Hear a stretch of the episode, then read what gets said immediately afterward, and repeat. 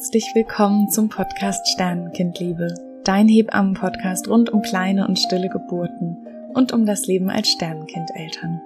In diesem Podcast spreche ich ganz offen über alle Themen, die uns Sternenkindeltern bewegen. Ich spreche aus meiner Perspektive als Hebamme und als Sternenkindmutter. Bevor ich dir meinen wundervollen Gast Feline heute vorstelle, möchte ich dir einmal noch die Möglichkeit geben, an meinem ersten Mother's Blessing für Sternenkind-Mamas teilzunehmen. Ich habe jetzt ein Datum, und zwar ist das der zweite, vierte um 10 Uhr für drei Stunden online live. Und falls du dich fragst, was ein Mother's Blessing für Sternenkind-Mamas eigentlich ist, möchte ich dir erstmal ein bisschen erzählen, wie es überhaupt zu dieser Idee kam. Vielleicht kennst du das Mother's Blessing oder auch das Blessing Way Ritual für schwangere Frauen kurz vor ihrer Geburt, um die Schwangere zu stärken, damit sie voller Vertrauen und Zuversicht und verbunden mit ihrer weiblichen Kraft in die Geburt gehen kann. Und dieses wunderschöne Ritual durfte ich schon für einige liebe Freundinnen mitgestalten und miterleben und habe immer wieder beobachten können, wie meine lieben Freundinnen so gestärkt und mit so einem anderen Selbstbewusstsein, mit so einem inneren Strahlen und einer Zuversicht in dem Gefühl, gehalten zu sein, getragen zu sein, umringt von Frauen, die sie unterstützen.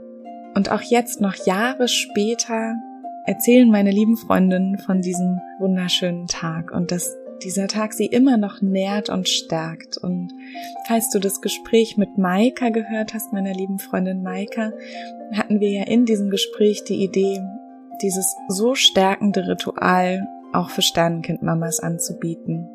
Und da glaube ich, doch einige Frauen ein Thema mit Sternenkindern haben, sei es, dass sie selber Sternenkinder haben und vielleicht auch das Erlebnis nicht so gut aufarbeiten konnten, beziehungsweise vielleicht auch große Sorge haben, wenn sie noch selber Kinderwunsch haben, dass ihnen das vielleicht auch mal passieren könnte, merke ich, dass dieses klassische, dass Freundinnen für eine Frau ein Mother's Blessing gestalten, glaube ich, bisher noch eine relativ unrealistische Vorstellung ist. Und dadurch ist die Idee entstanden, das einfach mit nur Sternenkindmamas zusammen zu machen.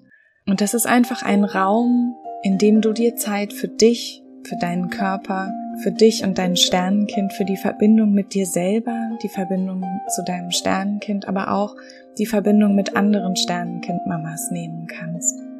Und es ist ein Raum, in dem wir verschiedene Rituale gemeinsam gestalten, mit dem Wunsch, dass du danach gestärkt und mit deiner Weiblichkeit verbunden als stolze Mama von deinem Sternenkind aus diesem Tag hervorgehen kannst. Das wäre mein ganz großer Wunsch. Und wenn dich das anspricht, freue ich mich von Herzen, wenn du dich bei mir meldest. Und es ist auch vollkommen egal, wie lange die Geburt von deinem Sternenkind her ist, in welcher Schwangerschaftswoche das geboren ist, ob es in der Schwangerschaft verstorben ist, ob du dich aktiv dafür entschieden hast aufgrund von einer medizinischen Diagnose oder ob das Baby auch noch ein paar Tage oder Wochen gelebt hat und danach verstorben ist. Also alle Sternenkindmamas sind herzlich willkommen und ich freue mich einfach auf diesen so kraftvollen, wunderschönen Raum und freue mich, wenn du dabei sein magst. Und jetzt möchte ich dir erstmal Feline vorstellen. Die wundervolle Feline ist selbstständige Kommunikationsdesignerin und hat viel im Unternehmensdesign gearbeitet, bis ihr kleiner Sohn im April 2021 auf die Welt gekommen ist, in der achten Schwangerschaftswoche und ihr Leben verändert hat. Feline hat Stella Ponto gegründet und Stella Ponto bietet die Möglichkeit, sowohl für Sternenkindeltern wunderschöne ästhetische Rituale zu erwerben, hat aber auch die Möglichkeit für Hebammen oder für Verwandte, für Freunde, Freundinnen wunderschöne Karten zu verschicken. Und Feline ist es gelungen, aus diesem tiefen Schmerz heraus, aus einer wirklich tief gefühlten Wut heraus, etwas Neues entstehen zu lassen, was vielleicht für viele Sternenkindeltern eine wunderschöne Möglichkeit sein kann, mit ihrem eigenen Verlust umzugehen, ihre Kinder sichtbar zu machen und hilft vielleicht auch Menschen aus dem Umfeld, ohne viele Worte zu zeigen, dass sie mitfühlen und dass sie an die Sternenkindeltern denken, auch wenn sie eigentlich gar nicht wissen, wie sie das ausdrücken können. Und jetzt möchte ich gar nicht so viel vorwegnehmen. Feline nimmt uns erstmal mit auf ihre eigene Reise, erzählt uns von ihrer kleinen Geburt und den ganzen Prozessen ringsherum und lässt uns teilhaben an ihrer persönlichen Verbindung zu jedem einzelnen wunderschönen Ritual, was daraus entstanden ist und erzählt uns, was sie sich dabei gedacht hat. Und ich bin sehr beeindruckt von ihrer Stärke, von ihrer Klarheit und hoffe, dass die Worte von Feline dich genauso berühren und ja, diese Kraft, die sie aufgebracht hat, ein bisschen auf dich überschwappen kann. Liebe Feline, ich freue mich so sehr, dass du zu Gast bist in meinem Podcast Sternenkindliebe und freue mich auf das Gespräch mit dir. Herzlich willkommen. Vielen, vielen Dank für dein Tun, für den Raum, den du mir hier gibst und ähm, für die Sichtbarkeit. Ich freue mich total. Liebe Feline, es ist ja bei dir auch so wie bei so vielen anderen Sternenkind-Mamas, dass so ein bisschen aufgrund von der eigenen Erfahrung ein Projekt entstehen durfte, was die Welt verändern darf. Und das finde ich so wunderschön und das erlebe ich einfach auch immer, immer wieder, auch in Bezug gerade auf diese ganze Sternenkind-Thematik. Und von daher kann ich mir vorstellen, dass unsere Hörerinnen sich freuen, wenn du erstmal ein kleines bisschen von dir und deiner eigenen Erfahrung erzählen magst. Ja, total gerne. Also ich hatte im April letzten Jahres eine kleine Geburt ähm, mein Sohn kam in der 11., 12. Woche zur Welt und war aber bereits schon zwei Wochen tot. Und ähm, für mich war das zum Glück nicht die große Überraschung. Also ich hatte das bereits gespürt. In der achten Woche war ich mir relativ sicher, dass sein Herz nicht mehr schlägt. Es war wie so, ein, wie so eine Eingebung. Ich kann es gar nicht anders sagen. Es war einfach wie so ein, so ein Impuls, der einfach da war, wo ich gemerkt habe, okay, ich glaube, er lebt nicht mehr. Und ähm, das war am Anfang natürlich ultra hart und ähm, das auch so so in, so einer gewissen Schwebe zu stehen, in so einer gewissen Unsicherheit zu fühlen, aber noch nicht die Diagnose zu bekommen, ähm, es nicht selber mit seinen eigenen Augen zu sehen und ähm, ich habe trotzdem gesagt, okay, ich möchte jetzt die zwei Wochen bis zum nächsten Vorsorgetermin warten und also wir hatten davor schon nicht so gerade die beste Zeit,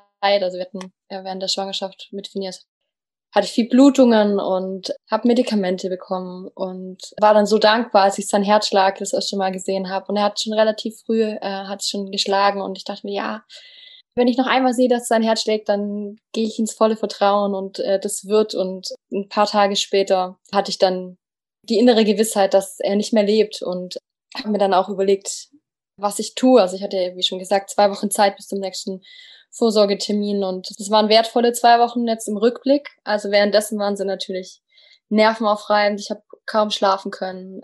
War eine ganz ungute Zeit. Ja, wie kam denn das, dass du das Gefühl hattest, dass du warten willst bis zum nächsten Ultraschalltermin? Also ich glaube, der Impuls von den allermeisten Frauen wäre aufgrund von so einem Gefühl gewesen, ich gehe jetzt morgen, ich mache morgen einen Arzttermin aus, oder?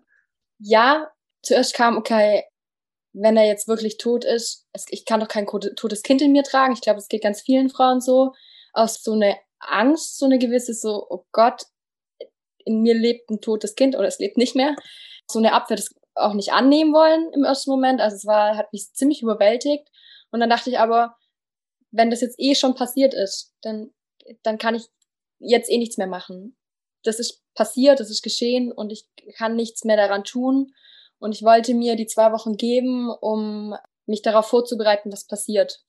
Was für eine innere Stärke. Also zum einen finde ich diese Gewissheit, die du beschreibst, super beeindruckend, dass das so klar für dich war und du das auch gleich so sortiert hast und gesagt hast, nee, dann möchte ich mich lieber auf diesen Termin vorbereiten. Also es beeindruckt mich gerade sehr. Ja, also jetzt so im Nachhinein finde ich das auch ziemlich beeindruckend, muss ich sagen. Es gab natürlich immer wieder Momente, wo ich mich auch aus der Ruhe habe bringen lassen, wenn meine Familie zu mir gesagt hat, du kannst doch noch gar nicht wissen, jetzt warte doch erst mal den Termin ab, vielleicht kommt doch was anderes drauf, wo, wo ich dann auch so kurz innerlich so gehadet habe und gedacht habe so, oh, stimmt, mit meiner Intuition stimmt was nicht.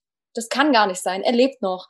Oder auch so eine gewisse Hoffnung, die dann noch in mir getragen ist, aber so alles in mir, alles, wie es sich angefühlt hat, war einfach anders. Es hat sich nicht so angefühlt, wie mein Umfeld mir versucht hat, mich aufzufangen und zu sagen, jetzt warte doch noch mal ab, das kann doch alles ganz gut werden und du weißt es doch noch gar nicht.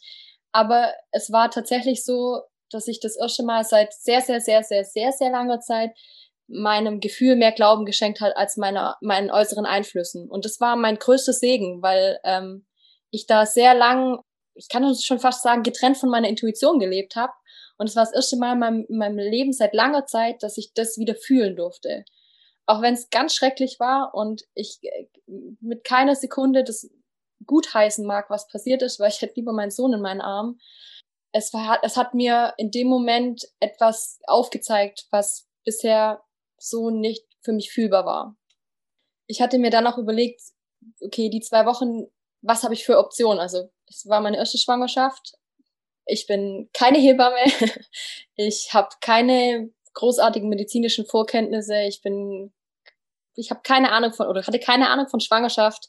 Ich war gerade acht, neun Wochen schwanger und stand da und mein Kind war tot und ich wusste nicht, was ich für Optionen habe. Und ich dachte mir, okay, also heutzutage hat man ja die Möglichkeit zu googeln. und das habe ich dann auch getan. Und ähm, natürlich kriegt man da die wildesten Antworten, sowohl für Pro als auch Contra, ähm, tausend Optionen. Und hatte mich dann ehrlich gesagt sehr, sehr viel darüber informiert, was denn meine andere Option wäre, außer Ausschabung, weil ich gemerkt habe, dass ich das nicht ertragen könnte, wenn mein Kind von mir einfach weggenommen werden würde. Und ich habe gewusst, dass die andere Option, die mir bleibt, emotional ein schmerzhafterer Weg werden würde, aber dass es langfristig der einzige Weg ist, der für mich gangbar ist. Ja, dann habe ich mich dann dafür entschieden. Und es war für mich mhm. tatsächlich auch im Hinblick auf den Vorsorgetermin das Beste, was mir passieren konnte. Ich hatte eine Frauenärztin, die komplett überfordert war, die überhaupt gar nicht damit klarkam, dass ich bereits mit diesem Wissen hineingegangen bin. Also ich, ich kam rein und sie hat ähm, gesagt, ja, und wie geht's Ihnen heute? Und ich habe natürlich sofort angefangen zu weinen. Ich so, ja, ich, ich glaube, mein Sohn ist tot äh, oder mein Kind ist tot, habe ich dann zu ihr gesagt. Und dann hat sie nur gesagt, ja, jetzt gucken wir mal. Also jetzt nicht zu überstürzen, jetzt gucken wir mal. Und sie hat dann ewig lang im Ultraschall gesucht und gesucht. Und dann habe ich irgendwann zu ihr gesagt, so, da ist nichts, oder? Da ist einfach nichts. Und dann hat sie gemeint, so, ja, Sie sehen es ja auch. Und es war tatsächlich kein Herzschlag, keine Kindsbewegung. War nicht mehr großartig gewachsen zum letzten Termin also danach sind bei mir alle Dämme gebrochen und es war so ein, ähm, auf der einen Seite so eine Erleichterung, die Gewissheit zu haben und mhm. auch so eine Erleichterung, die Bestätigung dafür zu haben, dass mit meinem Gefühl alles in Ordnung ist, dass meine Intention zu dem, zu dieser Sache gestimmt hat und ich meiner Intuition vertrauen darf und auf der anderen Seite natürlich so eine riesen Ballast, so eine Trauer, so ein Schmerz und ja, ich war auch in dem Moment so nach außen hin, es war jetzt im Rückblick echt ähm, erstaunlich, dass es mir so wichtig war, aber ich hatte bis zu diesem Tag keinen Mutterpass. Und es war richtig, richtig schlimm für mich, weil ich dachte, okay, ich, habe keinen Mutterpass, äh, als ob er nie da gewesen wäre. So. Ja. Und sie hat derweil noch den Mutterpass dann ausgefüllt, während ich da saß und geweint habe. Und das und, hast du sie gefragt, ob sie dir den Mutterpass ausstellen würde, oder? Ja, ja. Voll. Mega geistesgegenwärtig von dir. Ich hatte irgendwie das Gefühl, solange ich das, dieses Papier nicht in den Händen halte, bin ich keine Mutter. Also obwohl das ja nicht stimmt, aber in dem Moment war das so wichtig für mich, so elementar für mich, ja. ähm, das ausgefüllt zu bekommen, die, seine Existenz auf dem Papier zu sehen und nicht nur in meinen Gedanken, in meinem Körper, in meinen Gefühlen. Aber das war mir in dem Moment so das Wichtigste. Und ich saß da, hab Rotz und Wasser geheult, während sie da versucht hat, nebenher das, den Pass auszufüllen. Und äh, das war eine richtige komische äh, Situation ähm, irgendwie für uns beide in dem Moment. Und dann hat sie halt auch direkt danach gesagt, so, ja, also ich gebe Ihnen jetzt eine Überweisung ins Krankenhaus. Und dann habe ich schon sofort geblockt. Ich so, ich, ich gehe nicht ins Krankenhaus, ich möchte das nicht, ich ähm, möchte das, ich möchte mein, mein Kind daheim auf die Welt bringen, ich, ich weiß, dass ich das kann. Und sie war echt, glaube ich, ein bisschen schockiert, so.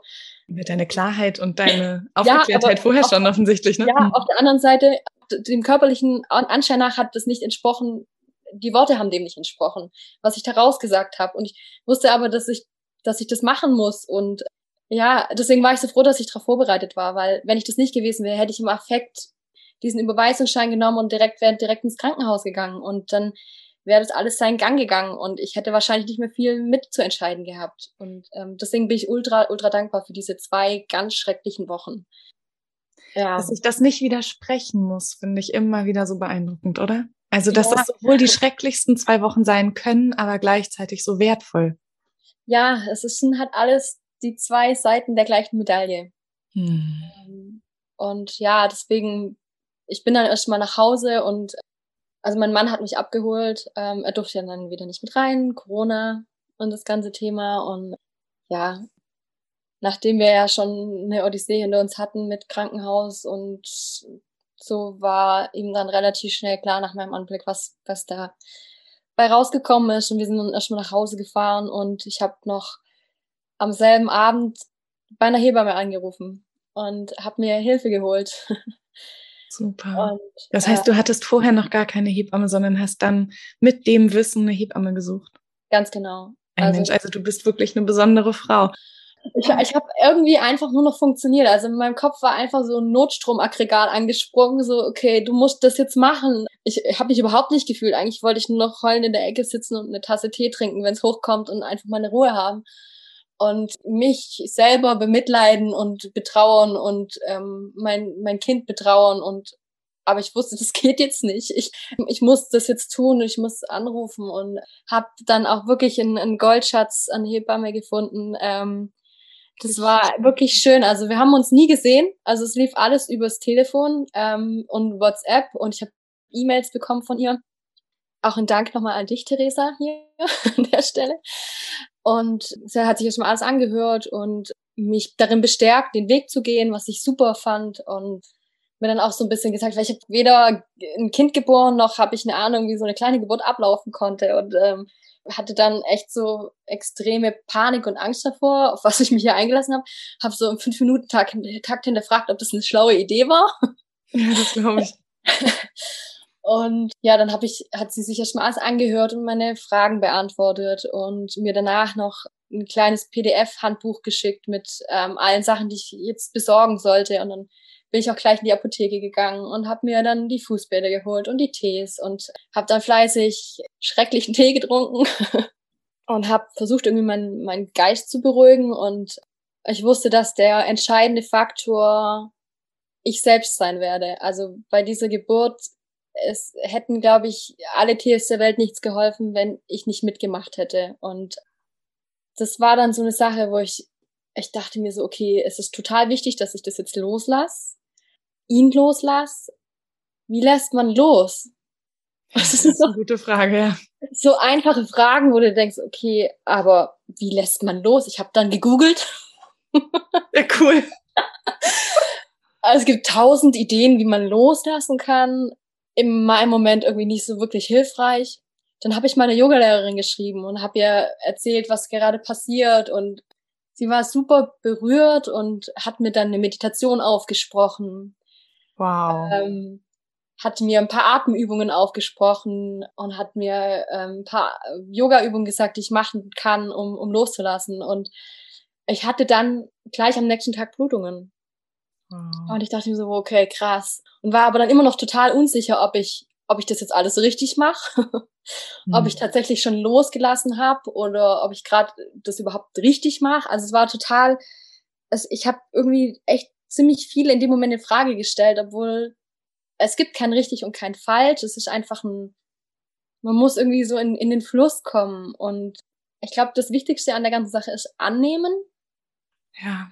Nicht wegdrücken. Ähm, es macht nichts ungeschehen. Es ist einfach Fakt. Es ist unwiederbringbar.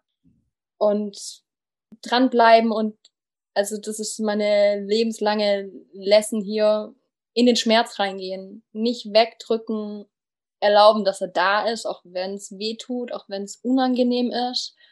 Ja. Aber umso, umso mehr Raum man ihm gibt, umso schneller kann er auch gehen. Ich habe meinen Körper auch besser kennengelernt, so die, die drei Tage, die es gedauert hat, bis, ähm, bis mein Kind dann kam. Und was ich auch lernen durfte, ich war nie so ein großer Kopf für andere um Hilfe zu bitten. Ich habe immer mhm. alles selber gemacht. Ja, das lernen wir aber auch irgendwie so, oder? Ja, total. Und ähm, ich dachte mir, okay, wenn ich das Thema jetzt genauso angehe, wie ich andere Herausforderungen in meinem Leben angegangen habe, dann wird es für mich super schmerzhaft und ähm, ich muss es anders machen und habe eigentlich alles anders gemacht wie bisher und dann auch gemerkt, so, also am dritten Tag Blutungen, also ich habe es immer gemerkt, das war vielleicht auch spannend für, für dich. Ich hatte einen Tag mit starken Blutungen, einen Tag mit schwachen Blutungen, einen Tag mit starken Blutungen. Ähm, und es ging so über eine Woche hinweg, wo ich gemerkt habe, das ist relativ zyklisch. Mhm. Ähm, und auch während den, also während des Tages war, war es sehr zyklisch, auch was meine Temperatur anging. Also es ging, äh, ich habe gemerkt, wenn meine Temperatur hochgeht, dann werden die Blutungen stärker. Und also total spannend auch so für mich zu sehen und auch ähm, so ein Gefühl dazu für, zu bekommen, wie weit es gerade vorangeht. Und ich hatte aber mhm. immer noch keine Ahnung, wie lange das dann dauern würde. Und ähm, hatte dann am dritten Tag, sind die Blutungen dann ähm, re relativ stark geworden, auch über den kompletten Tag. Und ich hatte echt krasse Bauchschmerzen und Krämpfe.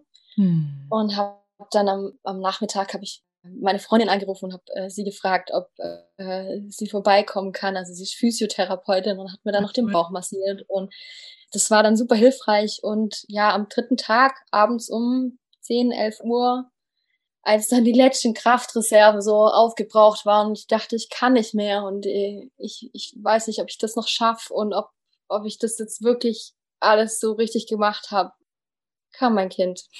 Hm. Und wirklich, als, als es gar nicht mehr ging, glaube ich, hatte gemerkt, okay, er kann jetzt nicht mehr länger. und ja, er kam dann. Und, weißt ja. du, Feline, das ist ja charakteristisch eigentlich für jede Geburt. Mhm. Das heißt, wenn man denkt, man kann nicht mehr, dann ist die Wahrscheinlichkeit ziemlich groß, dass das Kind kommt. Also, und das finde ich auch immer wieder so beeindruckend, dass das bei kleinen Geburten genauso sein kann wie bei Kindern am errechneten Termin, die lebend auf die Welt kommen, weißt du? Ja. Also das ist einfach auch mit so dieser, dieser Mama-Werde-Prozess, dass man einmal da durch diesen Punkt auch durch darf. Das geht jetzt nicht. Das ja. Kann nicht mehr. Funktioniert so nicht. Funktioniert nicht mehr. Mein Körper kann nicht mehr, ja. Hm. Das stimmt. Es, es war tatsächlich so. Ja, und ich, also ich muss auch ehrlich gesagt sagen, ich hatte sehr, sehr große Angst vor dem Moment ähm, und ich dachte mir, oh mein Gott, das wird bestimmt der Tiefpunkt meines Lebens.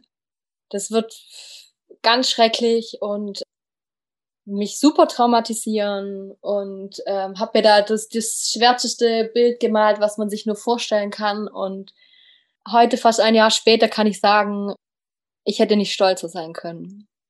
Wow. Das war so viel Anerkennung in dem Moment und ich habe mich nicht schwach gefühlt. Es war so viel Stärke darin und ja, so jetzt auch sehr viel Dankbarkeit. ja. Die muss ja auch in dem Moment gar nicht da sein, aber es ist so interessant, dass das so oft im Nachhinein so kommt, ne? Ja, absolut. Ja, so war meine kleine Geburt. oh, danke dir, dass du das mit uns teilst. Und darf ich noch kurz fragen, deine Hebamme war einfach telefonisch dann dabei oder hast du ihr immer wieder einfach ein kleines Backup geschickt und hast immer mal gesagt, so ist es jetzt gerade oder warst immer in Unsicherheiten mit ihr in Kontakt oder wie habt ihr das gemacht? Ähm, also sie hat gemeint, ich soll mich auf jeden Fall melden, wenn meine Temperatur steigt oder äh, wenn ich, wenn ich, wenn es mir schlechter geht oder ich mich nicht gut fühle oder wenn ich Fragen habe. Und sie hat sich noch immer zwischendurch gemeldet. Wir haben zwei, dreimal am Tag telefoniert. Wir haben per WhatsApp Kontakt gehalten, wenn ich irgendwelche Fragen hatte. Genau, so lief das ab. Und auch die Woche danach noch, ähm, oder auch, ich meine, wir haben heute noch Kontakt, sporadisch, aber wir haben Kontakt. Ähm, und ja, sie hat, sie hat mich echt da gut durchbegleitet und hat danach auch nochmal angerufen und gefragt und mir Tipps gegeben. Und ja, das ging eigentlich die ganze Zeit äh, entweder per Sprachnachricht oder per Nachricht oder eben per Anruf. Und hättest du sie gerne in dem Moment dabei gehabt oder war das eigentlich auch okay so für dich? Das war, war super okay für mich, weil es irgendwie, ich, ich hätte das, glaube ich, nicht gekonnt, noch jemanden anderen in den Raum reinzulassen. Also ich habe es nicht mal geschafft, dass mein Mann, oder ich wollte nicht, dass mein Mann mit dabei ist. Das war so ein Moment, wo ich das, ich, ich musste es alleine machen. Hm.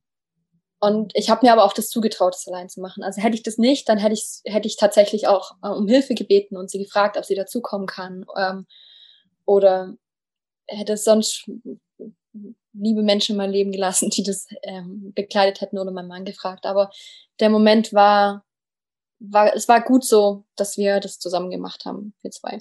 Hm, ja. Schön. Ach, das freut mich auch so zu hören, weil ich glaube, auch da sind manchmal Hebammen auch ein bisschen unsicher. Braucht mhm. sie mich jetzt? Wäre es gut für sie, wenn ich jetzt mit dabei wäre? Oder ist es eigentlich genau richtig so und ich ziehe mich zurück? Hm, das ähm, ja. ist schön, dass du das auch so klar formulierst. Ne? Also, dass manchmal einfach schon das ausreicht, gerade bei einer kleinen Geburt zu sagen, ich bin da, wenn du was brauchst, dann melde dich. Mhm. Und dann gucken wir spontan, wie sich's für dich richtig anfühlt, ne? Dass das eigentlich häufig eigentlich eine ganz gute Herangehensweise ist auch, ne?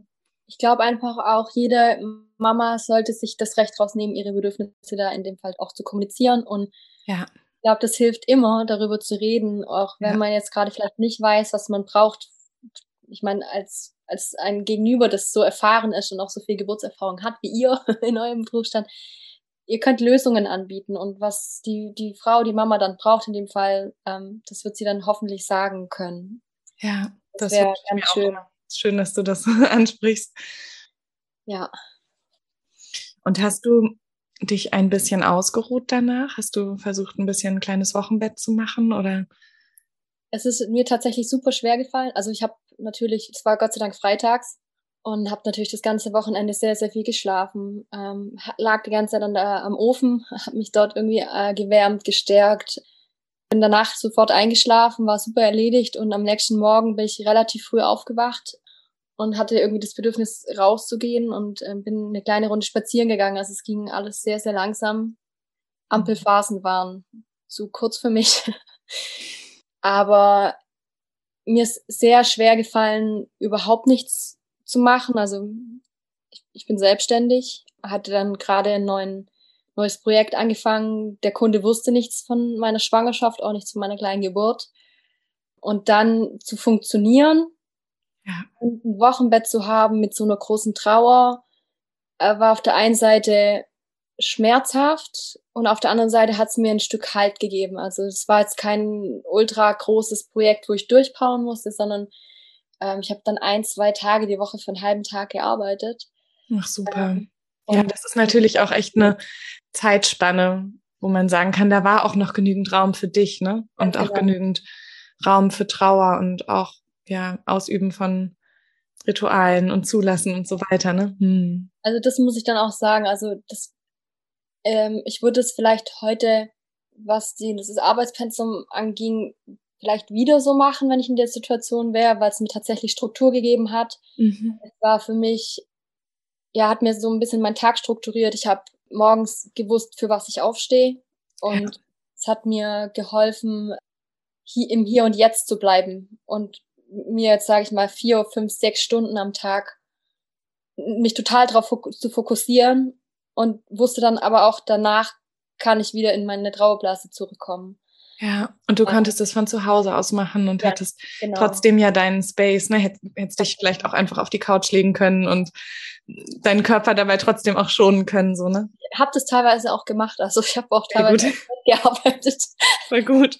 Ähm, wenn ich auch gar nicht, also wenn ich gemerkt habe, es geht gar nicht mehr gerade oder ich brauche gerade einfach ein bisschen eine Phase mit liegen und ich muss nur irgendwie was Stupides mhm. abarbeiten, dann, dann ging das sehr, sehr, sehr gut ich glaube, es ist, es geht immer darum, ähm, in eine Balance zu kommen und dir den Raum dafür zu geben.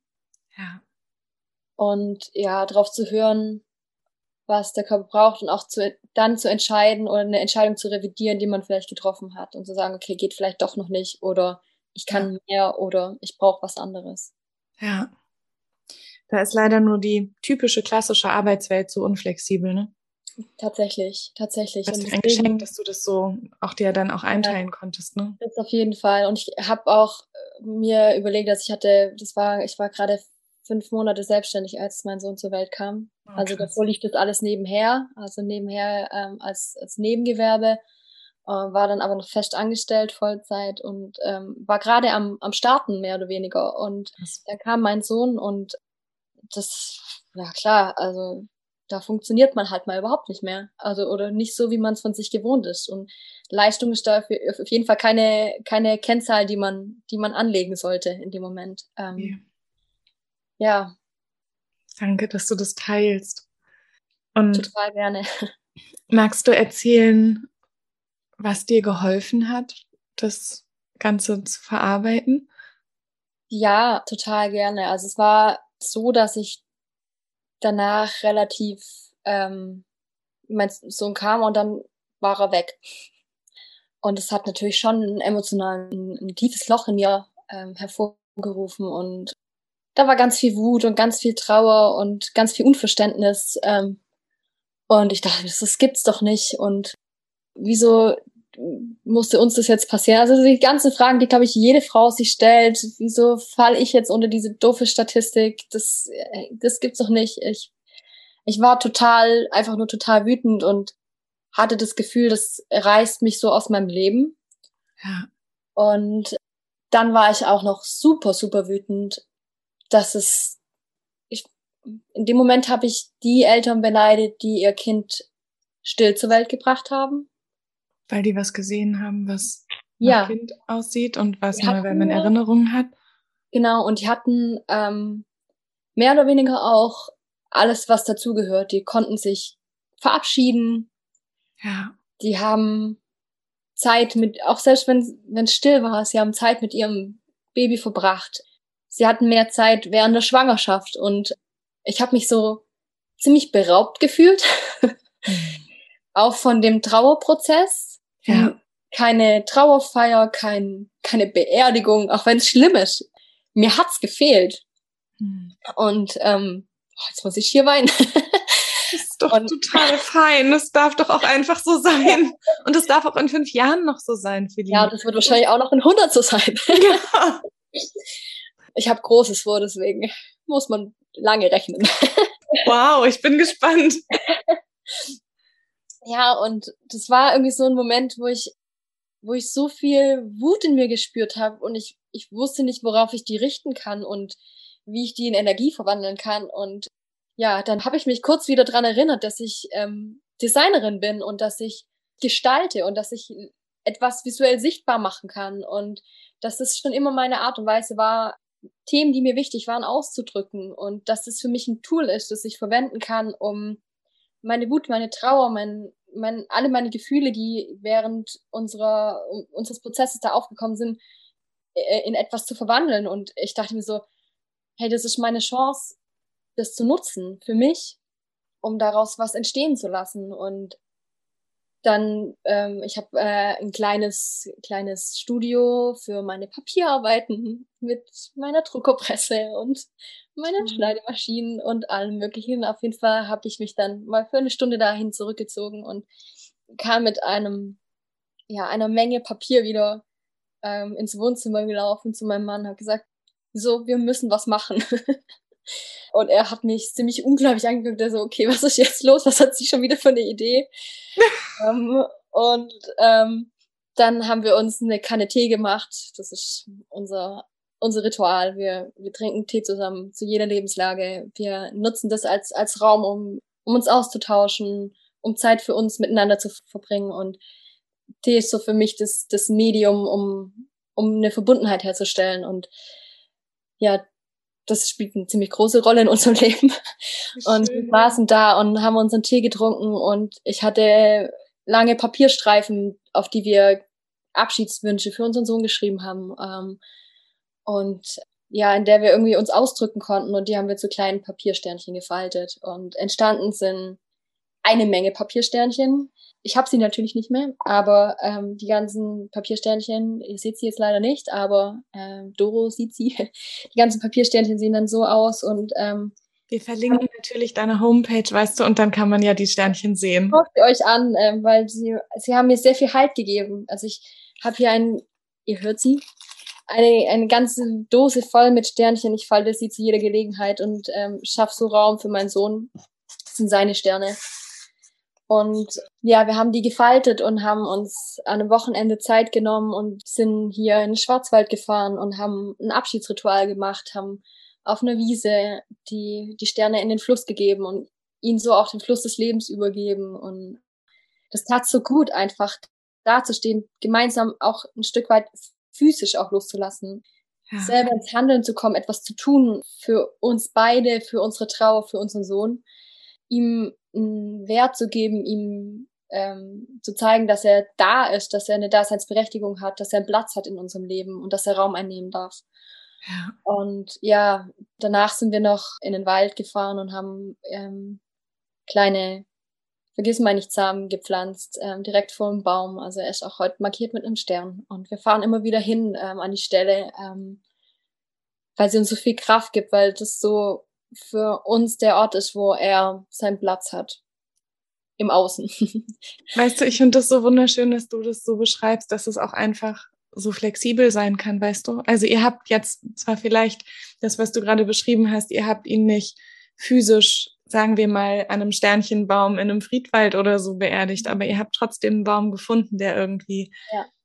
diesen Platz auch symbolisch für euch haben kann. Und das finde ich so, so beeindruckend. Wie bist du darauf gekommen? Waren das einfach Ideen, die du, die du hattest, die dir ja. kamen? Oder hast du, kennst du Menschen, die sowas gemacht haben? Oder das Tatsächlich nicht. Ich dachte mir, was würde mir jetzt gut tun? Mir war wichtig, dass mhm. ich ins Handeln komme. Papier ist mein Element. Also ich ja. liebe Papier. Ich wollte für ihn ein Symbol erschaffen, das ihm gerecht wird und das auch meine Trauer widerspiegelt und ihm aber auch irgendwie ein, ja, ein, ein gewisse, eine gewisse Form verleiht. Und so ist eben dieses Sternritual entstanden und auch Crow-Ritual, also dieses, in dem Sinne eben die Vergissmeinnichtsamen drinne, ähm, aber das ganz rituell zu tun. Das heißt, ein Ritual ist für mich immer etwas, was einen Rahmen schafft. Mhm. Einen Rahmen schafft für alles, was darin ist, also für deine Gefühle, für Gespräche, für einen Moment, der bleibt. Und das kann man so oft wiederholen, wie man möchte. Also ich falte ein Jahr später noch Sterne und gebe in jeden Stern diese Liebe rein, die ich für meinen Sohn empfinde. Und äh, ich werde wahrscheinlich noch in 100 Jahren Sterne falten für ihn, weil meine Liebe niemals aufhört und weil er meinen Raum hat und weil wir zusammen so ein Ritual geschaffen haben, um manchmal so auch nur an einem Tag zu sagen, hi, hier bin ich. Bist du noch da? und auch dieses, was halt auch mir wichtig war, weil auch gerade bei dem Crow-Ritual, es ist so gut, sich zu erden. Mhm. Gerade auch danach, also ich habe ich hab das Gefühl gehabt, ich habe den Halt verloren. Ich war komplett orientierungslos. Ich war im luftleeren Raum und ich habe so dieses Bedürfnis gehabt, mich zu erden. Ähm, ich hatte das Bedürfnis nach frischem Quellwasser. Ich wollte unbedingt baden gehen. Es war ziemlich kalt zu dieser Zeit. Ja. Ich bin trotzdem schwimmen gegangen, weil ich einfach das Gefühl hatte, ich musste mich wieder mit mir selber und mit der Natur verbinden. Und gerade beim Pflanzen, wenn deine Haut die Erde berührt, dann hilft es schon. Und wenn du dann siehst, was daraus entstehen kann, was daraus erwachsen kann und dass, dass das Leben, ich will es nicht sagen, weitergeht, weil es geht nicht weiter, es wird anders, aber dass du mit diesem Schmerz wachsen kannst. Ja. Das ist was, wo mir sehr, sehr, sehr viel Halt gegeben hat. Das glaube ich. Und dass es auch irgendwann anders wieder gut werden darf. Ja, weißt du, das, also ne, es ist nicht das, was man sich gewünscht hat und es ist auch überhaupt, also ne, hätte man sich aussuchen können, wie gesagt, ganz klare Entscheidung, Baby im Arm und mhm. ne, alles, alles so wie gewünscht, aber trotz so einem so tiefgehenden, schmerzvollen Erlebnis darf das Leben auch wieder gut werden, ne? Ja. Ich glaube auch immer, dass es Momente braucht, in denen so krasse Lebensherausforderungen kommen, um etwas tatsächlich zu verändern, weil ich bin nicht mehr der Mensch, der vor, vor einem Jahr war und ich möchte ja. auch nicht mehr dieser Mensch sein. Ja. Und ich glaube, ich, ich, ich bin der tiefen Überzeugung, dass mein Sohn mir sein Leben geschenkt hat, um meins zu verändern. Hui.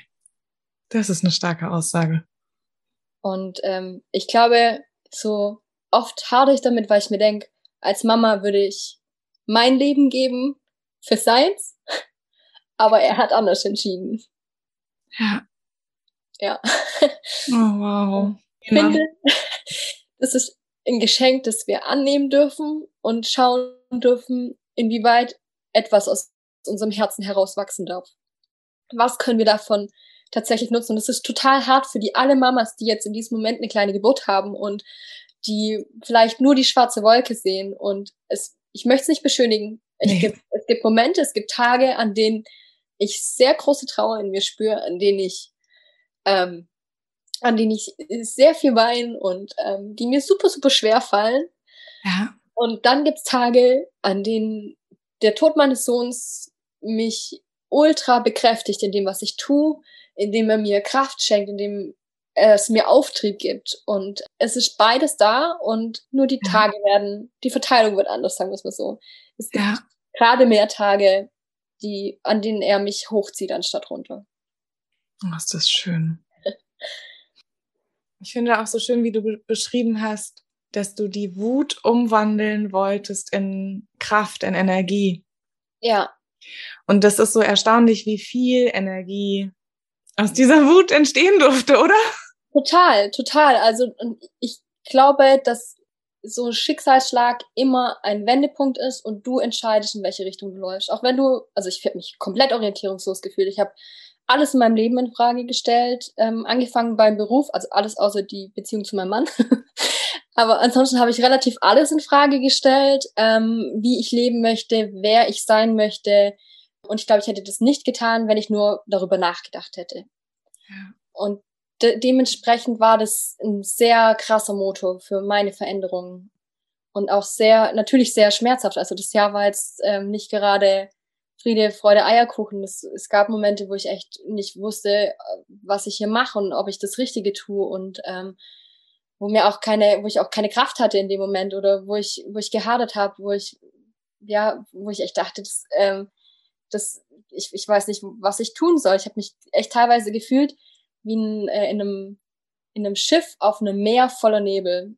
Mhm. Und jeder sagt, steuer den Hafen an, aber ich weiß nicht, wo der Hafen war. Also ich wusste nicht, in welche Richtung ich sollte und habe sehr, sehr lange gebraucht, bis ich diesen Nebel bearbeiten durfte in mir. Um, also ich habe es tatsächlich sehr genutzt, um meine Themen aufzuarbeiten, um ein bisschen wieder Klarheit in mein, in mein Leben zu bekommen und habe es natürlich auch genutzt, um anderen Frauen ein bisschen was an die Hand zu geben und ähm, ihnen auch aufzuzeigen, wie stark sie sein können.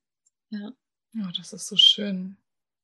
Aber es sind noch so viele weitere tolle Rituale entstanden, oder? Ja, also ja. magst du uns da noch ein bisschen, bisschen erzählen, wie die entstanden sind oder wie? Genau, also so vom Prinzip her ging es dann für mich weiter. Also ich habe gemerkt, mir tut es sehr gut und ähm, wie schon gesagt, ich mache es heute noch, pflanze heute noch meine Samen ein, ich trinke heute noch meine Tasse Tee, ich ähm, mache heute noch mein, meine Sternchen und habe dann aber angefangen auch ähm, sehr viel aufzuschreiben und ähm, mhm. dann ist auch so ein, Stück weit mein mein Trauerjournal entstanden. Ähm, es ist zweiseitig mit einer Zwillingsbroschur für alle Designer unter euch und Papierfreaks.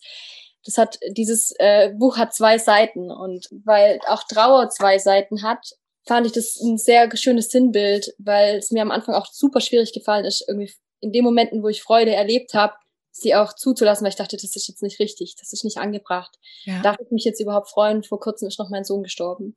Ja. Und ich habe mir mein Trauerjournal hergenommen und habe alles, was mir schmerzvoll erschienen hat, habe ich ähm, auf die eine in die eine Hälfte reingeschrieben und alles, wo ich Freude erlebt habe in, in meinem Tag oder auch äh, ihm gegenüber, wo ich an ihn gedacht habe oder äh, er mir ein kleines Zeichen geschickt hat, irgendwie eine kleine Blume am Wegesrand oder was auch immer, wo ich ihn gefühlt habe, habe ich auf die andere Seite reingeschrieben und es hat irgendwie, es hat es wieder zu einem gemacht, weil beides in mir sein kann und beides auch Raum in mir einnehmen darf und ja, wie schon gesagt, zwei Seiten derselben Medaille und so ist dieses dieses Journal entstanden und ich möchte auch alle dafür dazu anregen, beides in ihr Leben einzuladen, auch wenn sie gerade Trauer spüren und ähm, ja, das so, ja. ist, so ist dieses Journal entstanden. Mega schön und auch das kann ich so sehr nachvollziehen. Weißt du, ich habe zum Beispiel nur so, als ich den Instagram-Account begonnen habe, habe ich mich genau diese selben Fragen gefragt. Darf ich da auch positive Dinge ja. reinschreiben? Ja, darf es sich auch gut anfühlen und ich glaube einfach, uns muss allen bewusst sein, dass es niemals nur ein, eine Seite gibt, dass es niemals nur Trauer gibt. Also ich glaube, dass viele auch nicht verstehen, auch in meinem Umfeld nicht verstehen, wie viel Liebe, wie viel Dankbarkeit und wie viel Freude ich mit meinem Sohn teilen darf. Und es für sie nur dieser Schmerz im Vordergrund steht, weswegen es manchmal echt schwierig ist, auch so mit mir da in Kommunikation zu treten. Ähm, und ja. ich glaube, dass wir da auch alle drüber reden müssen, wenn ja. wir Freude spüren, weil ich, ich habe schon mal das in, an einer anderen Stelle gesagt, ist, ich finde es so schön, wenn unsere Kinder trotz allem einen Platz in unserem Leben haben und wenn wir das auch sagen können. Wenn ich jemandem rede und sage, hey, ich habe gerade an meinen Sohn gedacht ähm, und ich freue mich gerade voll, dass ich ihn spüre. Und mein Gegenüber dann nicht ähm, erschreckt. Hey, wo ist er denn? Ich sehe ihn doch nicht. Wie kannst du ihn ja. denn spüren? Oh mein Gott. Ja. Wie sie einweisen. ähm, aber ja, ich glaube, dass wir da einfach jede Sternenmama für sich da ihren Weg finden darf und dass es auch okay sein darf, wenn wir das ähm, kommunizieren und nach außen bringen können, wie viel Freude und wie viel Dankbarkeit und wie viel Liebe wir empfinden. Ähm, und ich glaube, umso mehr wir darüber reden, umso weniger schmerzhaft wird es für unsere Gegenüber. Ja, das hast du so schön gesagt. Ja, und ähm, genau, dann wollte ich noch von ein paar anderen Sachen erzählen. Also ich habe gemerkt, dass ähm, auch gerade was Trauerpapeterie angeht, einfach sehr ein sehr großer ja ein großes Gap gibt, äh, gerade in Bezug auf kleine Geburten. Also ich weiß nicht jetzt, wie es bei anderen Sternmamas war, aber ähm, wir haben wenig Trauerkarten bekommen oder Glückwünsche zur Geburt oder wie auch immer. Es war, alle waren eher so ein Schockstarre, dann wusste keiner, was er sagen soll oder wie er es sagen soll.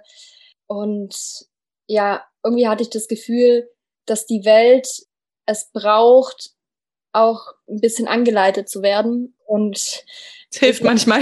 Ja, man muss sie irgendwie manchmal an die Hand nehmen und ihnen Möglichkeiten eröffnen. Und ähm, so sind auch, auch die Trauer- oder Trostkarten entstanden.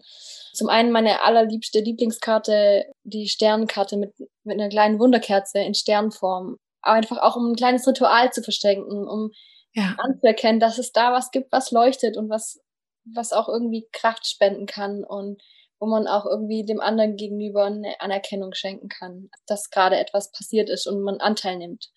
Ja. Und ja, also Sinn und Zweck von, von Stella Ponto. Ich glaube, es ist das erste Mal, dass ich den Namen erwähne. genau, Sinn und Zweck von Stella Ponto ist einfach Brücken zu bauen. Brücken zwischen Menschen, zwischen Menschen, denen das vielleicht nicht passiert ist und Sterneltern. Brücken zwischen den Sterneltern und ihrem Sternenkind.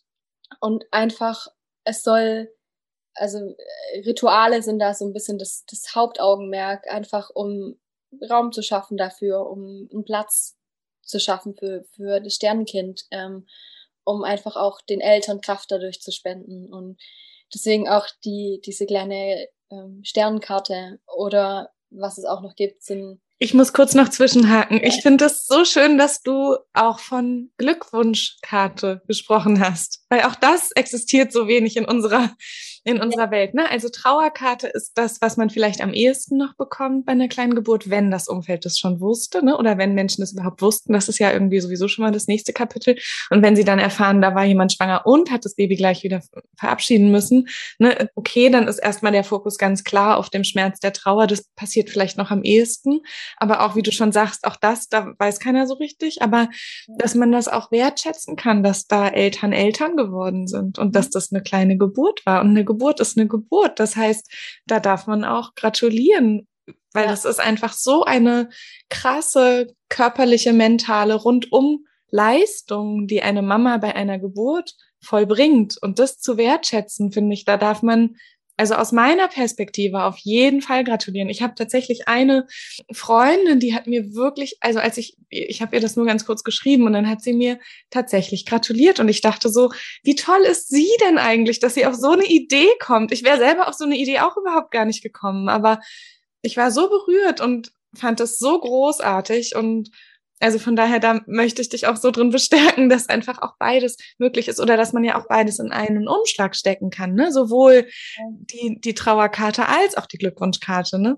Das stimmt. Das, und das sehe ich auch so. Und ich glaube einfach, dass es Erfahrungen braucht, um das zu tun. Und ja, ähm, ja man, man muss immer so ein bisschen reinfühlen, wie man den anderen irgendwie äh, begegnen möchte oder muss ja. in dem Moment. Ähm, und auch welche, welchen, welchen Kontakt man hat, ne? wie dicht man ist und ob, ja. ob man das Gefühl hat, dass das passt oder nicht. Ne? Aber ja. Hm. Ja, und mir ging es dann tatsächlich auch so, also ich habe am Anfang war das sehr schwer für mich. Wir hatten ihm auch am Anfang keinen Namen gegeben und so im Laufe der Monate, also ich glaube ähm, so drei, vier Monate später, hatte ich irgendwie so den Wunsch, dass wir uns Sohn einen Namen geben und äh, ihn auch auf dem Standesamt eintragen lassen. Wir haben das dann auch getan. Schön. War natürlich super tränenreich und ich bin froh, dass ich auf dem Dorf wohne. Also man kannte sich dann im Rathaus schon. man hat ein Taschentuch angeboten gekriegt und oh, süß. alle haben mich dann heimgeschickt und haben gesagt, sie bereiten es vor, ich soll es nachher einfach nur noch abholen, dass ich jetzt nicht heulend daneben sitzen muss. Also war sehr, sehr viel Verständnis da. Toll. Und ja, also. Hatten die das? Also war das für die Was? Ich glaube, wir waren die erste kleine Geburt, also zumindest bei der Standesbeamtin, bei der wir es eingetragen haben, äh, als ich kam. Sie so, oh Gott, Feline, du bist ja, oh Gott, was ist passiert? Ich so, ich möchte, ich möchte gerne meinen Sohn eintragen lassen und ähm, ich hatte dann natürlich auch alles vergessen. Also ich hatte meinen Mutterpass nicht dabei. Ich hatte überhaupt nichts dabei. Ich glaube, mein Personalausweis was war das Einzige, aber ich, sie kannte mich ja eh, das war mein Glück. Ach, süß. Um, ja, das war super süß, was er auch gesagt hat, weißt du was, sag, schreib mir hier alles auf, ich, ich schreib's rein. Du holst nachher einfach nur noch ab, wir kriegen das schon zusammen hin. Ähm, Toll. Es war, es war super, super hilfreich und mir in dem Moment auch so, wo ich dachte, okay, gut, ich hätte auch keine Sekunde länger da drin ausgehalten. Und wo ich dann auch so Sachen wie, das war ja noch während der Hoch-Corona-Phase, ah, haben sie einen Termin ausgemacht, so, nee, aber ich würde gerne meinen toten Sohn eintragen lassen. Und dann alle schon so, oh, okay, gut. Komm rein. Komm rein, ja. Termin brauchen wir jetzt nicht. Ähm, das war, also da habe ich schon sehr viel Support erfahren von unserer kleinen Gemeinde hier. Wie schön. Und ähm, ja, durfte das dann auch relativ zügig abholen. Und in dem Moment, als wir ihm einen Namen gegeben haben und ihm auch den, den Raum eingeräumt haben, ähm, nach außen hin, also für uns war er ja immer bewusst ja. da. Wir haben ihm durch den Namen auch einen, einen, ja, einen Platz in der Welt geschaffen. Einen Platz, ja. in dem andere ihn auch ansprechen können ähm, und, und der erreichbar ist für andere. Ja. Und wir haben da tatsächlich danach auch, ähm, wir haben eine Geburtskarte gemacht. Wow es war am Anfang für einige super schwierig. Einige haben auch gar nicht darauf reagiert. Mhm. Aber ich habe das nicht gemacht für andere, sondern für uns. Für dich, ja, das glaube ich.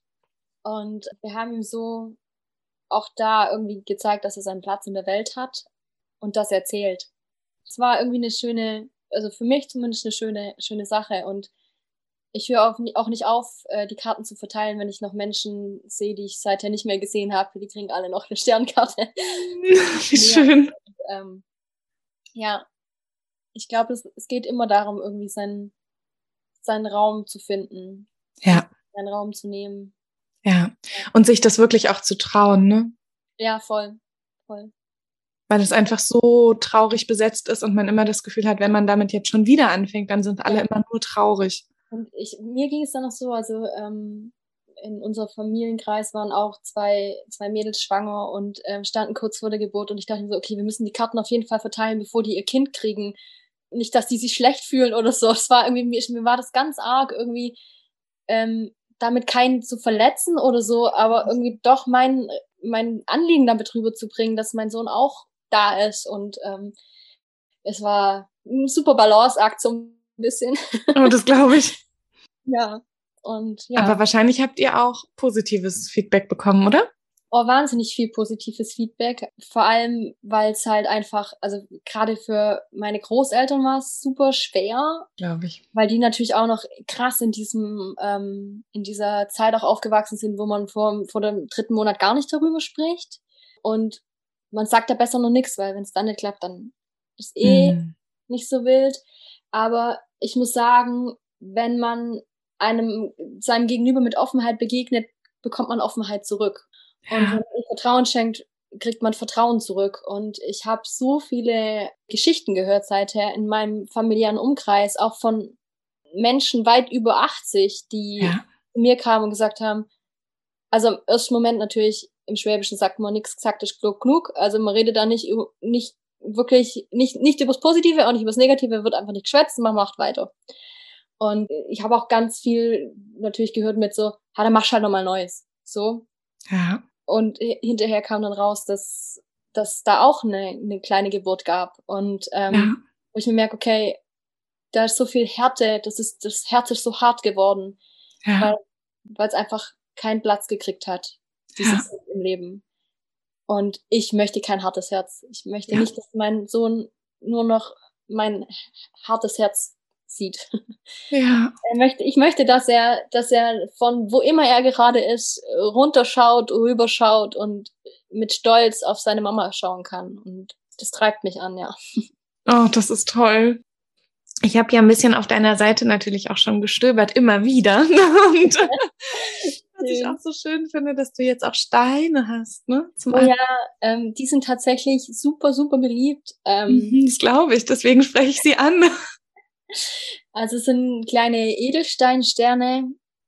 die ja sind, es soll ein Trost und ein Erinnerungsstein sein. Und mir geht so, dass ja, also es ist eh schon schwierig, das Thema hängt so ein bisschen in der Luft, auch vor allem für diejenigen, die ähm, eben nur sekundär betroffen sind, die ja. nicht ihr Kind verloren haben, sondern einfach nur befreundet oder Familienangehörige sind. Und denen fällt es total schwer, da überhaupt eine Sprache zu finden. Und durch diese Steine habe ich den Eindruck, dass sie ihre Trauer ähm, und Anteilnahme ausdrücken können. Ja. Und die Beschenkten sind in dem Fall, also mir geht es zumindest so, etwas in der Hand zu haben, ein Symbol zu haben für mein Kind, für meine Trauer, ähm, die ich halten kann, ja. die ich auch mal an mein Herz halten kann, äh, mit der ich meditieren kann oder einfach nur, wenn es mir schlecht geht, in die Hand nehmen kann und äh, mir so ein bisschen Halt gibt. Das ist so was Wichtiges und mir hilft es super, super viel und vor allem, es ist auch, es ist so ein Stück von der Natur, das einem geschenkt wird und wo man sich wieder so ein bisschen verbinden kann und so eine Verbindung auch herstellen kann und das ist irgendwie für mich eine schöne Symbolik, ja.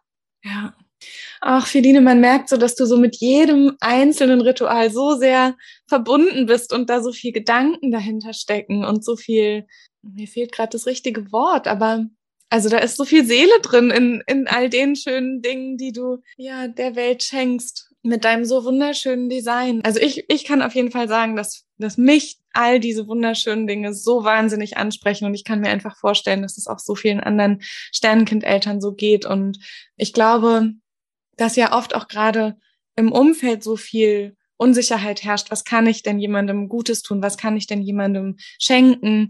Wie kann ich denn aufmerksam sein, ohne viele Worte machen zu müssen, weil ich weiß eigentlich gar nicht, was ich sagen soll. Ich bin so sprachlos, ich bin so traurig über das, was denen passiert ist oder habe vielleicht selber irgendwie eine Geschichte, über die ich noch nie gesprochen habe, ne? wie du das jetzt auch beschrieben hast von deinen Großeltern. Und damit schaffst du wirklich eine Brücke. Damit erleichterst du so, so, so viel Liebe und so viel Verbindung auch einfach in Familien, in Freundeskreis. Und dafür möchte ich dir einfach von ganzem Herzen danken. Danke. Oh, das freut mich so, weil, also ich muss sagen, mir war das Thema, natürlich, wenn man betroffen ist, ist es, geht es einem natürlich sehr viel näher, als wenn man nicht betroffen ist. Ähm, aber mir war das Thema so wichtig und ich dachte mir im ersten Moment, ich kann gar nichts tun. Mit den Gaben, die ich habe, kann ich gar nichts tun, bis ich gemerkt habe, ich kann was machen. Du kannst Gott, richtig viel machen. Ich kann voll viel machen und ähm, ich, ich, ich schätze die Arbeit von, von allen Menschen, die, die sich in diesen Sphären bewegen, ähm, ja. die Mütter eins zu eins betreuen, was ich überhaupt nicht könnte. Aber ich habe gemerkt äh, am Anfang, wo ich dachte so, okay, ich, ich kann gar nichts, ich kann keine Hilfe sein, ich, äh, ich möchte so gerne, aber ich kann nicht, bis ich gecheckt habe, ich kann einen riesen Beitrag leisten und ich bin bereit, den zu leisten und ich möchte ich möchte dahingehend auch was verändern, weil ich auch selber gemerkt habe, in meinem Umfeld war das super schwierig. Also alle waren super bemüht, irgendwas, mir irgendwas Gutes zu tun. Und ich habe Blumen bekommen und ich habe mich super drüber gefreut, obwohl, was Schnittblumen angeht, irgendwie mein, ähm, also ich habe nicht so einen grünen Daumen. ähm, es war nicht super, also ich hatte einen Moment eine Freude und dann sind sie kaputt gegangen ähm, und es ist nichts geblieben und außer die Geste. Und dann hatte ich teilweise Geschenke, die ähm, mich super getriggert haben mit äh, kindlichen Darstellen oder Babyfüßen oder wo ich einfach gemerkt habe, ich habe da so eine krasse Ablehnung dagegen, weil ich, weil mich das selber so berührt, weil mein Kind niemals Füße haben wird, weil mein Kind niemals ein komplettes Baby sein wird, weil, weil ich das alles nicht habe. Und ich, ich dachte mir, okay, ich möchte etwas machen für die Eltern. Es geht hier nicht um die Kinder. Es, ähm, es soll für die Sterneneltern sein, für die Sternenmama, die gerade Halt braucht. Das heißt, mein kompletter Fokus mit allem, was ich für Stella Ponto mache, liegt auf den Sterneneltern und im Speziellen auf den Sternenmamas. Ja. Und das ist für mich super wichtig, auch nachzuvollziehen, wie ich das tue oder warum ich das tue, wie ich es tue. Ein ästhetischer Aspekt in, in Sachen Trauer, spezielle Trauer auf Kindstrauer muss meiner Meinung nach immer, ich sage jetzt mal marketingtechnisch, zielgruppenorientiert sein. Und die Zielgruppe sind leidende Mütter, die, ähm, die vielleicht einfach ein anderes Bedürfnis haben und ähm, die ein andere, etwas anderes brauchen. Und ähm, deswegen wollte ich äh, mit meiner Arbeit eine, eine ästhetischen Komponente reinbringen und das auch irgendwie erstens mal greifbar zu machen, visuell auch darzustellen und auch in so einer Weise darzustellen, in, in der sich ähm, eine Sternmama auch mit identifizieren kann. Ja, das ist dir sowas von gelungen. Also ich kann da für mich sprechen und ich bin überzeugt, dass es ganz, ganz, ganz vielen anderen genauso geht. Danke ja. dir, Feline. Danke. Liebe Feline, du hast ja zu Beginn gesagt, dass du auch in 100 Jahren noch traurig sein wirst und dass du so viel vorhast, dass ich dich direkt jetzt einmal nochmal fragen muss, was ist denn deine große Vision? Magst du die mit uns teilen? Ja, total gerne. Also meine Vorstellung von Mutterschaft, auch Sternenmutterschaft, möchte ich so hingehend verändern, dass jede Mama mit ganz viel Liebe und Dankbarkeit einfach ähm, auf ihre Geburt und auf ihr Kind zurückblicken kann und ähm, dass es ein Teil der Gesellschaft wird, dass es eine gewisse Normalität erreicht und dass es sich Menschen, die damit konfrontiert und in Kontakt kommen, nicht mehr hilflos fühlen müssen. Und ich glaube, da werde ich ähm, eine Weile dran arbeiten müssen. Deswegen brauche ich, glaube ich, 100 Jahre dafür. ähm, aber ich bin bereit, den Weg zu gehen und ich wünsche mir sehr, dass es, dass es hilft, dass es allen hilft. Ja, einfach ein, ein Weg für jeden gibt, da das so gangbar zu machen für jeden. Ja. Mega schön. Weißt du, was das Gute ist, Feline? Ich habe das Gefühl, dass sich in der ganzen Thematik gerade sowieso so viel positiv verändert. Und ich glaube, ja. wenn wir uns alle zusammentun, ja. dann ähm, wird das auch ganz schnell passieren. Und vielleicht brauchen wir keine 100 Jahre dafür. Das ist das ein ganz guter Punkt. Ich, das wünsche ich mir tatsächlich auch. Und ich habe auch das Gefühl, ähm, seit ich mich auch in den Sphären bewege, dass es es eine ganz, einen ganz krassen Zusammenhalt gibt, einen richtigen, ja, ich würde schon sagen, eine Bewegung und eine sehr, es fühlt sich an wie so ein kleines Dorf. ja. Man kennt sich, man, man weiß, wo was wer wie wann macht und ähm, es ist ein sehr, sehr starker Zusammenhalt und ich glaube auch, dass wir gemeinsam das in die richtige Richtung bringen können. Ja. Ja jeder mit seinen Fähigkeiten und mit seinen, mit seinen Talenten. Ja. Wunderschön. Ich finde es nochmal wichtig zu sagen, dass jeder für sich so seinen eigenen Trauerprozess gestalten darf. Ja. Ähm, und das ist auch was, weswegen ich Stella Ponto gegründet habe, weil ich merke, dass mir die Gestaltung des Trauerprozesses leicht gefallen ist, als ich wusste, wie ich es angehen möchte, äh, dass ich mir durchaus vorstellen kann, in dem Moment, wo Frauen eben in, in der Situation unmittelbar betroffen sind, überhaupt keinen Kopf haben, sich etwas zu gestalten, einen Raum zu gestalten. Ja. Und wenn du, liebe Sternmama, genau an dem Punkt bist, dann darfst du, darfst du gern bei mir vorbeikommen und gucken, ob es etwas gibt, was dir hilft, diesen Raum zu gestalten. Und ich lade dich natürlich ein, deine Fantasie freien Lauf zu lassen, deine Kreativität und dein, ähm, dein Gefühl in eine Sprache zu geben, es visuell zu übersetzen, was du gerade für Bedürfnisse hast und was dir gerade gut tut ähm, in meinem Etsy-Account. Gibt es auch noch die personalisierten ähm, Geschenke. Ähm, also gerade für einen Sternengeburtstag gibt es einen ähm, Himmelsballon, ähm, wo du dir für dein Sternenbaby ähm, bestellen kannst. Oder auch für alle, die gerade eine Trostkarte suchen, die personalisiert sein soll mit Namen, gibt es auch ähm, in meinem Etsy-Account. Ach, wie schön. Ach, ich danke dir, Feline, so, so, so sehr. Danke dir. Gibt es noch ein Schlusswort, was du noch an die Sternenmama richten möchtest? Erlaubt dir zu lieben. Ja, auch das spricht mir so aus dem Herzen. Wunder, wunderschön. Ich hoffe, dass diese kraftvollen, diese mutigen, diese ehrlichen und offenen Worte von Feline dich genauso bewegen, wie sie das bei mir getan haben und etwas daraus für dich mitnehmen kannst. Ich bin gespannt, ob dir ihre Produkte genauso gut gefallen, wie sie mir gefallen und wünsche mir von Herzen, dass viele, viele Menschen beschenkt werden dürfen und unterstützt werden dürfen durch Felins Arbeit. Und wenn dir diese Folge genauso gut gefallen hat wie mir, dann würde ich mich riesig freuen, wenn du auf der Plattform, auf der du dir den Podcast anhörst, ein paar kleine Sternchen hinterlässt, vielleicht sogar einen Kommentar. Das trägt einfach dazu bei, dass immer mehr Menschen diesen Podcast finden und inspiriert werden können unterstützt werden können in herausfordernden Momenten und Ideen bekommen können, was ihnen vielleicht gut tun könnte. Und das ist mein so großer Wunsch und ich freue mich sehr, wenn du ein bisschen dazu beitragen magst. Auf Instagram hast du auch immer die Möglichkeit, zu dem entsprechenden Post ein paar Kommentare zu hinterlassen, uns daran teilhaben lässt, was dir besonders gut gefallen hat, was du mitnimmst aus diesen Folgen. Und wenn du Lust hast, beim Mother's Blessing am 2.4. um 10 Uhr online live dabei zu sein, melde dich bei mir, ich freue mich drauf. Von Herzen alles Liebe, alles Gute für dich. Deine Doro.